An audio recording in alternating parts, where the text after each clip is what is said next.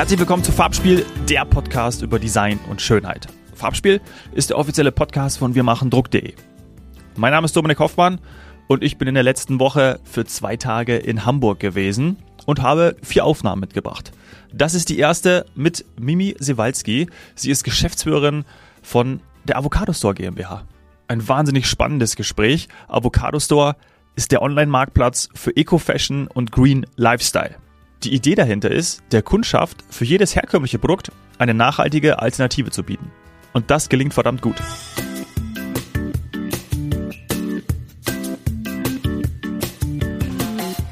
Mimi Sewalski, herzlich willkommen im Farbspiel-Podcast. Grüß dich. Ja, schön, dass ich da sein darf. Hallo.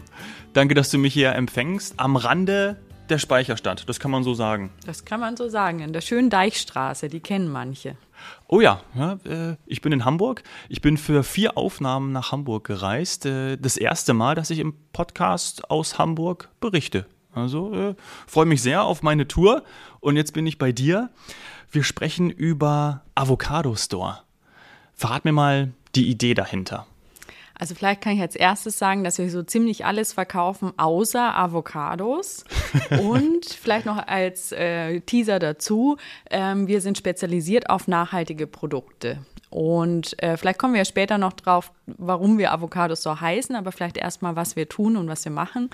Mm, wir sind 2010 mit der Idee rausgegangen, dass wir festgestellt haben, in Berlin, im Hinterhof, in Hamburg, in München, in Stuttgart, überall poppen so kleine nachhaltige Label raus, gerne so aus dem Skater- oder Surferbereich, ähm, zum Beispiel mit Hoodies mhm. oder T-Shirts, also oft auch Surfer, die zum Beispiel auf Bali waren und gesehen haben, was da für Müll im Meer schwimmt und die einfach was tun wollten. So, und dann dachten wir, coole Produkte, aber keiner weiß, wo man sie findet.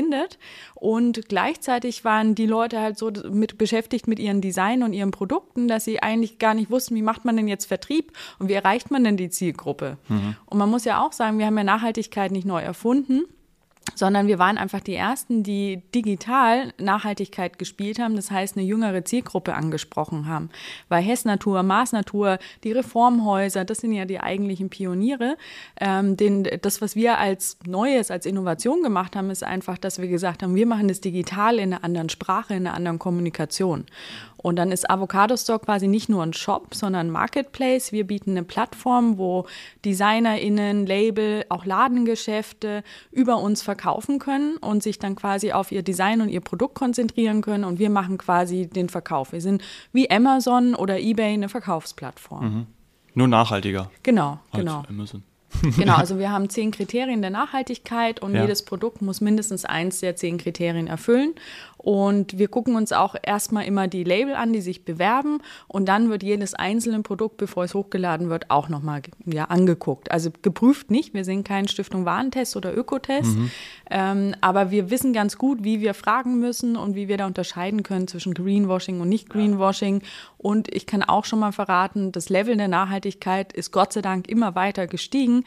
Das heißt, wir sind auch immer so ein bisschen in der Challenge zu gucken, was ist denn heute für uns noch nachhaltig? Im Grunde geht es darum, wir wollen die besseren Alternativen für herkömmliche Produkte bei uns anbieten. Mhm. Sodass man eigentlich eine gute, eine gute Alternative hat, ein gutes Substitut hat, wenn man sich jetzt wie ist jetzt eine Herbstjacke, Winterjacke, die kann man, das kann man bei euch einfach, es gibt alles bei euch, oder? Ja, wir haben äh, von Babywindeln über Klamotten bis hin aber auch zu Solarpanelen. Momentan haben wir da keine ähm, alles Mögliche im Sortiment. Schöne Produkte sind auch immer so ganz banale Sachen wie eine Trinkflasche, die mhm. man dann verwendet, um Leitungswasser zu trinken, statt Mineralwasserflaschen zu kaufen, weil das einfach eine Verhaltensänderung ist, die im Grunde nur einmal so angefangen werden muss. Ja. Und wenn die läuft, hat die aber einen echt großen Impact. Oder, Muss ins Bewusstsein. Ja, ja genau. Auch ein ganz tolles Beispiel. Am Anfang von Avocados, so wurde ich hier in Hamburg immer ausgelacht, weil ich mit so einem Mehrweg-to-go-Becher äh, mir einen Kaffee geholt habe. Ja. Ich habe auch wahnsinnig oft einen geschenkt bekommen, weil die Leute in der Gastro das so kurios fanden. Ja. Ist heute leider nicht mehr so, dass ich das geschenkt bekomme. Aber inzwischen ist es ja schon fast normal, dass Leute Mehrwegbecher ja. benutzen.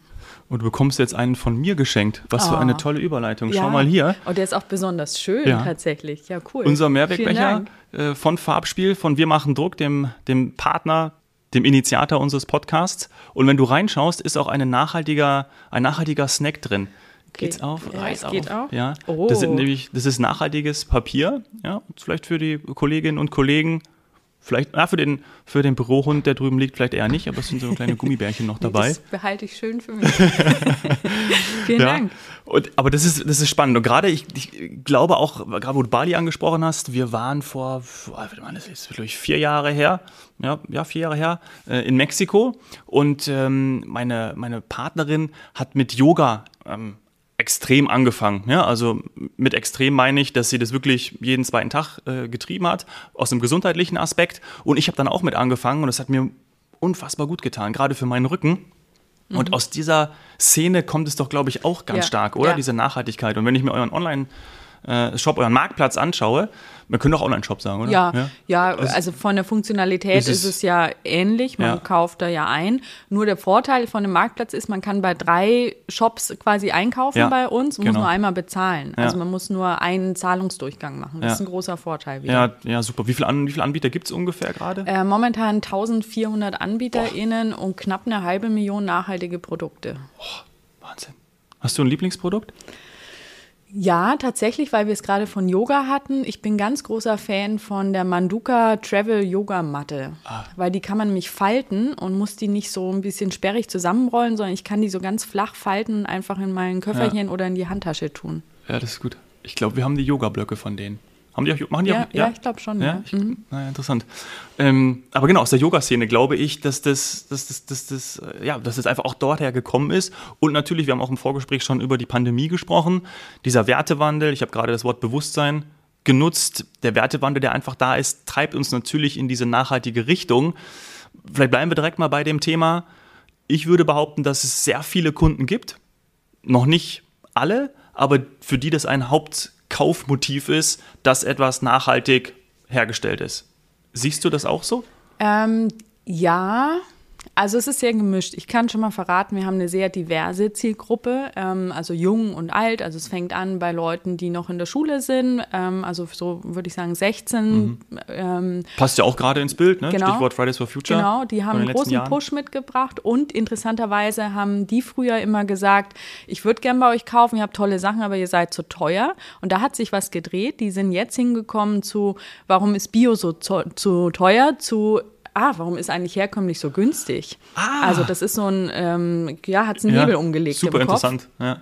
Und die haben, die bringen oft ihre Eltern mit. Also ich stelle mir das immer so vor, dass sie dann irgendwie am, beim Abendessen sitzen und sagen, Mensch, Papa, deine Sneaker gibt es übrigens auch in nachhaltig, die Jeans gibt es in nachhaltig, komm, wir gucken mal über Avocados. Also das merken ja. wir schon, dass beide ja, Altersstufen gleichzeitig hochgegangen sind. Und das ist so meine Hypothese. Ich kann es jetzt nicht überprüfen ja. wirklich, aber ich glaube, da ist was passiert. Wir haben aber auch Leute, und das ist eigentlich auch ganz spannend, die so bestimmte Marken wie, ich sage jetzt diese Marken, weil dann kann es, glaube ich, jeder einordnen. Ja. Ähm, gibt natürlich noch tausend andere. Es gibt ganz genau. viele andere, aber das sind einfach Marken, die auch ganz viel in so herkömmlichen Ladengeschäften gerade sind. Und die Leute kaufen die, weil die trendy sind. Also zum Beispiel Veja, die Sneaker. Die Sneaker, oh ja. Ähm, oder Ping Pong, das sind so Rucksäcke mit so Punkten an den Trägern oder hinten drauf, die sieht man auch ganz oft. Oder auch eine sehr bekannte Marke, Armed Angels. Ja, ähm, die, die hängt schon ganz lange auch in so Sportgeschäften und so.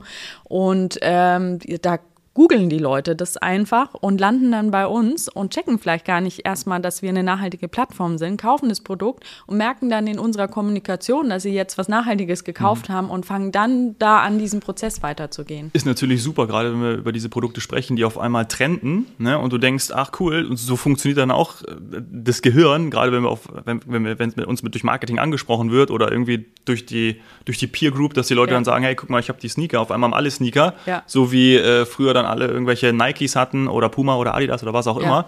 Ja. Äh, ist das denn auch wirklich dann nachhaltig?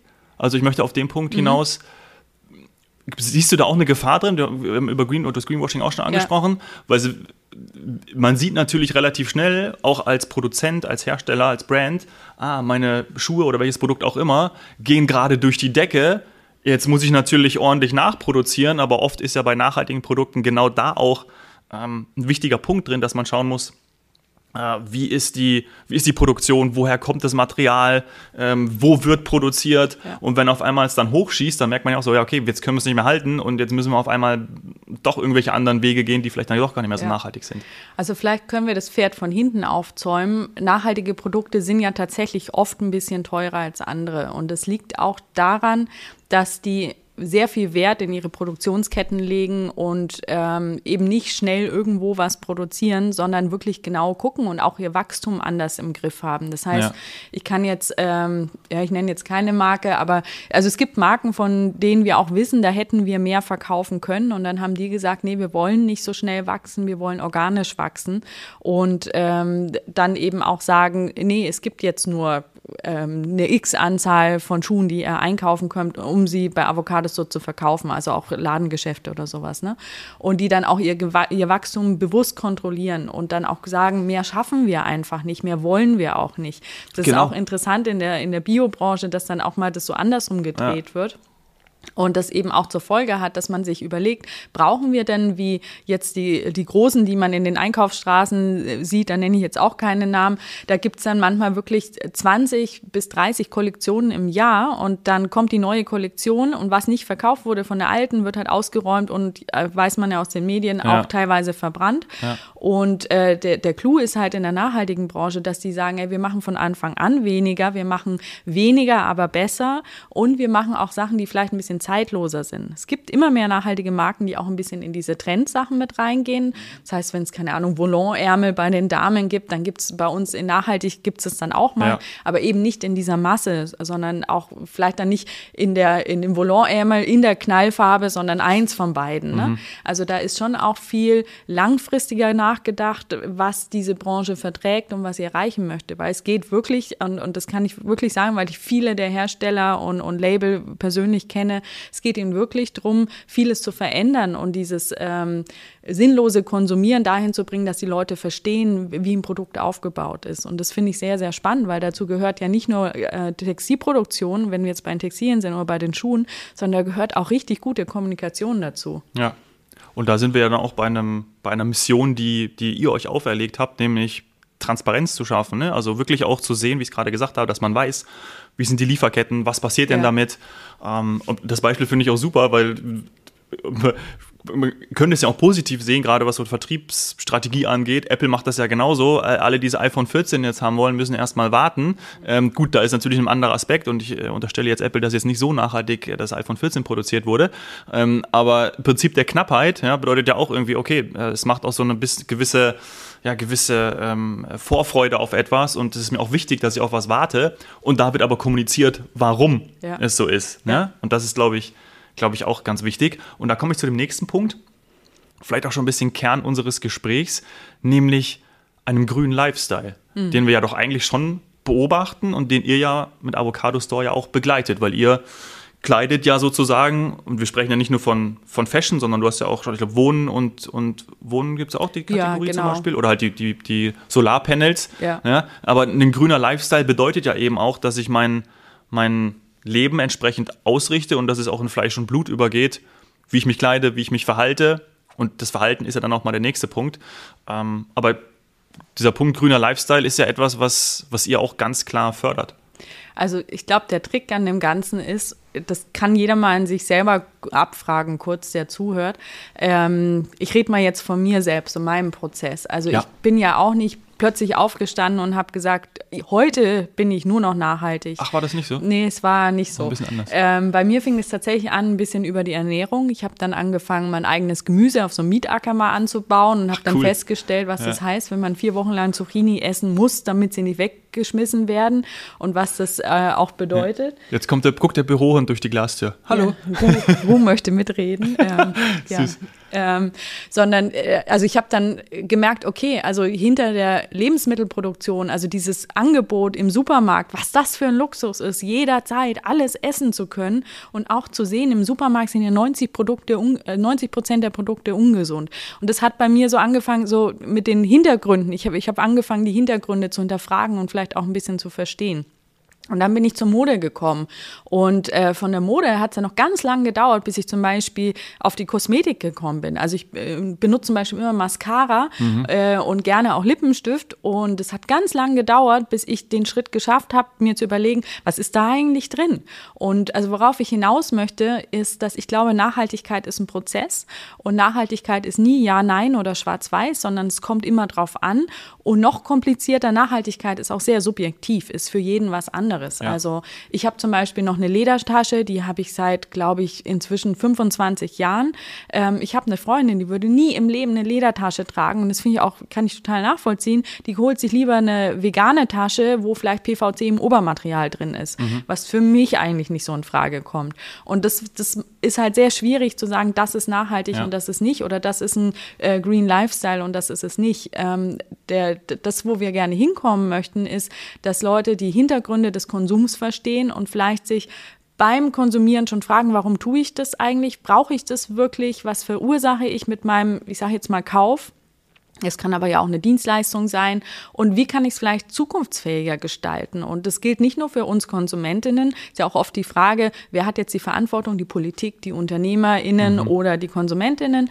Ich glaube, die Zeit ist so knapp, dass wir alle in der Verantwortung stehen. Und was mich immer mega motiviert als Konsumentin ist die Tatsache, dass ich weiß, dass viele kleine Kaufentscheidungen, also jeder, jeder Kauf ist ja irgendwie ein Stimmzettel, bewirkt ja was. Also ein Zalando verkauft nicht nachhaltige Mode, weil die intrinsisch intrinsisch nachhaltig sein wollen, sondern die fangen an, nachhaltige Mode zu verkaufen, weil sie merken, es ist ein großer Trend ja, geworden. Weil es nachgefragt wird. Ja, ja, genau. Und deswegen, ähm, ja, zum Green Lifestyle, es geht nicht darum, sich quasi die Alibi-Sneaker zu holen, weil die gerade trendy sind und dann aber trotzdem vielleicht. Ähm, da gibt es immer so ein Beispiel, was gerne so hergenommen wird, mit dem SUV in den Biomarkt zu fahren, ja. sondern es geht darum, Hintergründe zu verstehen und dann ja. einfach die schlaueren, zukunftsfähigeren Konsumentscheidungen zu treffen. Ja. Ja, und wie du auch sagst, ist natürlich ein hochkomplexes Thema. Und man hört natürlich mancher durch Medien oder durch Freunde, das mache ich. Und wenn man natürlich dann auch mitbekommt, okay, muss ich das jetzt aufmachen? Ist das irgendwie ein Druck? Da merkt man ja auch, ah, dann weiß man das eher von sich. Wenn man missioniert wird, dann mag man das auch nicht so gerne. Dieses SUV-Thema ja. zum Beispiel. Ich bin vor kurzem mal mitgefahren in einem SUV und fand das großartig. Mhm. Dort oben zu sitzen, ich glaube sogar, dass es für den Rücken wahrscheinlich sogar einen Ticken besser ist, als ja. jetzt tief auf der Straße zu sitzen. Aber darum geht es mir jetzt nicht. Aber ich denke mir so, oh, ich habe mich, erwischt, ich mich dabei erwischt, wie ich gesagt habe, ich würde, glaube ich, ganz gerne SUV fahren. Und denke ich so, ah nee, geht ja gar nicht. Und ich so, ah, warte mal, das ist ja totaler Blödsinn. Natürlich, wenn ich SUV fahren möchte, ich kann ja auch einen nachhaltigen SUV fahren. Also ich kann ja auch einen einen E-SUV oder welche oder mich informieren. Ich bin da völlig uninformiert, ähm, welche Möglichkeiten es gibt. Ja, ähm, aber ich habe mich dann dabei und fand ich auch nicht gut, dass ich gesagt habe, aber nee, ich, ich darf kein SUV fahren. Ist ja auch nicht der richtige Weg. Ja, es ist tatsächlich ein guter Punkt, den du da ansprichst, weil äh, es tatsächlich ganz viel wirklich nachhaltige Alternativen da draußen gibt. Ja. Und ich glaube, ein Problem, was wir in den letzten Jahrzehnten so hatten, vielleicht auch, ähm, also ich weiß nicht genau, wie alt du bist, ich bin 80 geboren. Ähm, 86 geboren ich habe ganz viele, ähm, also auf dem Land, äh, ich habe so das Gefühl, wir sind in einer guten Zeit groß geworden. Ne? Äh, und alles war selbstverständlich. Ja. Und wir haben so ein bisschen den Bezug verloren. Das merken wir jetzt auch in der Klar. Energiekrise. Es war halt normal, einfach die Heizung ja. aufzudrehen. War und niemand hat sich, nach, äh, hat sich gefragt, was ist eigentlich Gas, wo kommt es her, was verursacht es. Und das, wir haben diesen Bezug verloren. Und ich glaube, wir haben auch oft konsumiert, um irgendeine, da gibt es auch schon Bücher drüber, um eine Leere in uns zu füllen, um gerade bei Frauen ist tatsächlich oft das Thema, wir kaufen uns noch mehr Klamotten, weil wir endlich so schön sein wollen wie die Models in den Magazinen. Mhm. Und das kann man jetzt belächeln, wenn ich das so sage, finde ich, das klingt schon fast lächerlich, ja. aber ich weiß einfach, dass da wirklich was dran ist. Ähm, ich weiß es von mir selbst, ich weiß es von Freundinnen und ich weiß einfach, wie selbstverständlich Konsum ist. Und ja. wenn wir uns aber hinterfragen beim Kauf, ähm, keine Ahnung, was, woher kommen eigentlich diese Schuhe? Wer hat die zu welchem Preis produziert? Dann fängt man schon an, so zu überlegen, ich weiß gar nicht, ob ich jetzt wirklich diese Schuhe brauche. Vielleicht entscheide ich mich dann doch für die Marke, wo ich ein bisschen mehr Info habe, wo ich irgendwie auch ein gutes Gefühl dann dafür habe und auch weiß, dass ich für für meine Kinder und Kindeskinder. Also Nachhaltigkeit kommt ja aus der Forstwirtschaft, der Begriff. Es geht ja im Grunde darum, nicht mehr abzuholzen an Bäumen, als, als man äh, als nachwachsen ja, können. Ja. Und äh, für uns war das ja so, Heizung auf, äh, keine Ahnung, Konsumartikel ja. günstig. Ähm, wir, wir hatten ja, wir konnten es ja raushauen. Ja. Das ist ein schönes Bild, ne? Das mit dem, das, das äh, Beispiel oder der Vergleich mit dem Wald. Ja. Nur so viel abholzen, wie auch danach wächst. Das Toll. Und da sind wir auch wieder bei Transparenz und Orientierung bieten und dann auch die Möglichkeit zu haben, selbst die Entscheidung treffen zu können, bei der man sich dann auch gut fühlt damit. Wir hatten vorhin erwähnt, dass ja auch die Sachen nachgefragt werden und deshalb wird auch etwas produziert. Man merkt schon, okay, es muss ein grünes Siegel drauf, welches auch immer. Und dann hat man schon so ein bisschen, ah, okay, cool, äh, super, dass das funktioniert. Siegel, Kriterien welche Kriterien, es gibt zehn bei euch, wir können mhm. ja mal irgendwie ein, zwei ansprechen, mhm. Sind relevant? Also ich finde das Spannendste ist eigentlich Cradle to Cradle. Ähm, das heißt im Grunde übersetzt ähm, von der Wiege in die Wiege. Ähm, das heißt, es geht darum, kreislauffähiges Produkt zu schaffen. Ähm, ich habe da ein schönes Beispiel. Ich gab mal eine Designerin in äh, Spanien, die war viel auf Festivals und musste danach auch immer mit aufräumen, weil sie Organisatorin auch war. Und wenn es geregnet hat auf so einem Festival, war das ganze Gelände voll mit so Regencapes für einen Euro, diese ja, Plastikdinger. Oh und sie hat sich dann dazu entschlossen, Regencapes zu machen, die die ähm, da liegen bleiben können und in die Natur zurückgehen. Und die hat sie aus Kartoffelstärke gemacht und ganz süße Idee, sie hat dann da Blumensamen noch mit eingenäht. Oh, also von Wildblumen. Und das Problem an dem Design dieses Produkts war einfach, dass es zu teuer war. Also das Cape hat 25 Euro gekostet. Wir hatten das auch eine Zeit lang bei Avocado Store. Ähm, und deswegen hat es halt als Einmal-Cape nicht funktioniert, aber es ist eine tolle Idee im Grunde. Und das ist so ein typisches Cradle-to-Cradle-Produkt. Und da gibt es sehr wenige von. Ich weiß aber, dass die Modeindustrie sehr stark daran arbeitet, halt eben auch zu gucken, welche Materialien verwenden wir. Also zum Beispiel sind Materialmixe immer schwieriger im Recycling oder um es auf den Punkt zu bringen, in der Kreation des Produktes, im Design schon quasi die, ähm, das Recycling oder auch das Ableben des Produktes mitzudenken. Mhm. Und ähm, da passiert sehr, sehr viel gerade. Okay. Und da haben wir aber, ich glaube, höchstens 20 Produkte von der der halben Million. Das zeigt halt auch, wie anspruchsvoll dieses Kriterium ist. Ja. Und noch, noch ein zweites, das wir mm, Vielleicht äh, ein ganz einfaches, so Rohstoffe aus Bioanbau, ja. ähm, weil das kann, glaube ich, jeder so für sich gut nachfühlen. Also Textilien aus Biobaumwolle sind halt tatsächlich oft ähm, oder eigentlich immer besser für die Umwelt, aber tatsächlich auch für die Haut. Ähm, wenn man mal Sachen aus Biobaumwolle getragen hat, merkt man auch den Unterschied. Ähm, das fühlt sich einfach toller an. Mein Tipp wäre für alle, die es mal ausprobieren wollen, tatsächlich Unterwäsche, also einfach so der Schlüpper mhm. oder die Boxershort oder Socken mal aus Biobaumwolle zu probieren. Ähm, ist das was ähnliches wie Merino-Wolle? Ähm, nee, Biobaumwolle ist einfach tatsächlich der Unterschied zur normalen Baumwolle ist, dass es eben nicht in Monokulturen angebaut angebaut wird, dass es äh, und dadurch äh, wird kein Boden quasi vernichtet. Mhm. Also Monokulturen machen den Boden irgendwie so, also irgendwann so kaputt, dass man ihn auch gar nicht mehr verwenden kann. Es dauert tatsächlich Jahrzehnte, bis so ein Boden sich wieder erholt und die ganze Artenvielfalt ist im Grunde auch kaputt und natürlich viele Pestizide. Monokulturen heißt immer auch, dass da viel Pestizideinsatz ist. Das ist für die Leute, die da arbeiten, blöd. Das ist aber halt auch für die Tiere blöd, auch für die Pflanzen, die sind nicht widerstandsfähig, also haben Pestizid, aber das funktioniert vielleicht nur äh, gegen eine Sache, aber gegen was anderes nicht. Also es ist ja auch nicht so wirklich die Lösung und es verbraucht einfach auch wahnsinnig viel Wasser. Mhm. Und deswegen sind äh, Textilien Textilien, insbesondere Jeans, die fair hergestellt werden, halt eine, wirklich eine tolle Alternative, weil sie halt die Umwelt schützen, aber auch die Leute, die die Jeans herstellen, schützen.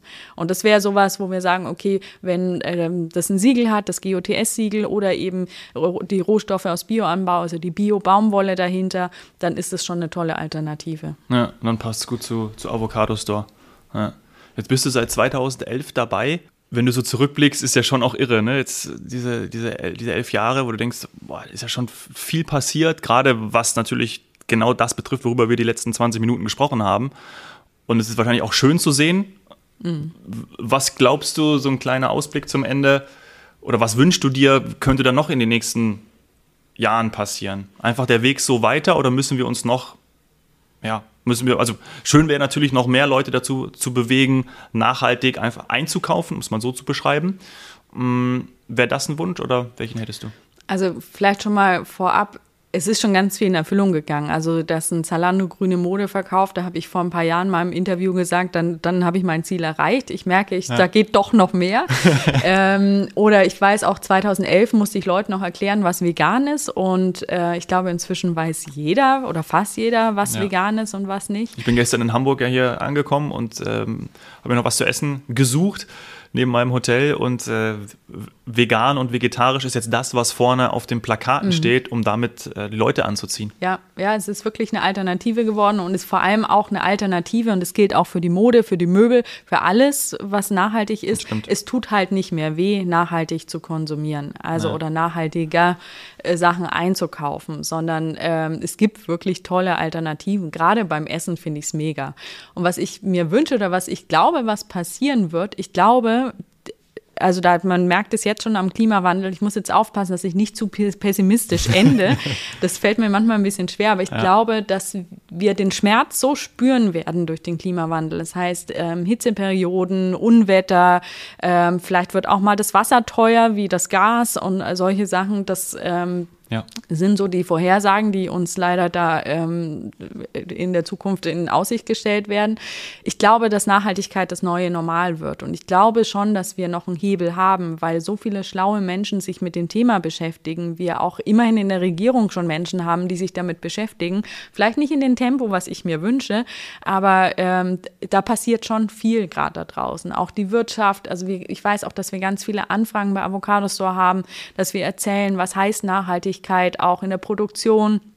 Und deswegen glaube ich, wird Nachhaltigkeit das neue Normal. Und es ist schon längst kein Trend mehr. Es ist ein Muss geworden. Und das, denke ja immer, dass nach dem dogmatischen Zeigefinger folgt ja gern der Mittelfinger. Aber ich glaube, bei diesem Muss und bei diesem Zeigefinger haben wir auch eine große Chance, was Tolles draus zu machen, weil wirklich nachhaltige Produkte auch richtig Spaß machen können. Ja, und dann bleibt der Mittelfinger auch weg. Ja, hoffe ich. Mimi, ganz herzlichen Dank. Das hat wirklich äh, viel Spaß gemacht. Und ich möchte noch sagen, das wäre nämlich noch so, äh, wäre noch eine Frage gewesen, warum Avocado Store Avocado Store heißt. Das packe ich in die in die, in die Shownotes, den Link, ja. denn da steht nämlich auf der Website. Ich habe es mir nämlich durchgelesen, ist ja auch ganz spannend, die Story. Und ähm, die zehn Kriterien, die verlinke ich auch, beziehungsweise die findet ihr auch auf der Website, sodass ihr, ihr habt zwei gehört, dass ihr die anderen acht auch noch ähm, euch ansehen könnt. Super, vielen ja? Dank. Danke dir.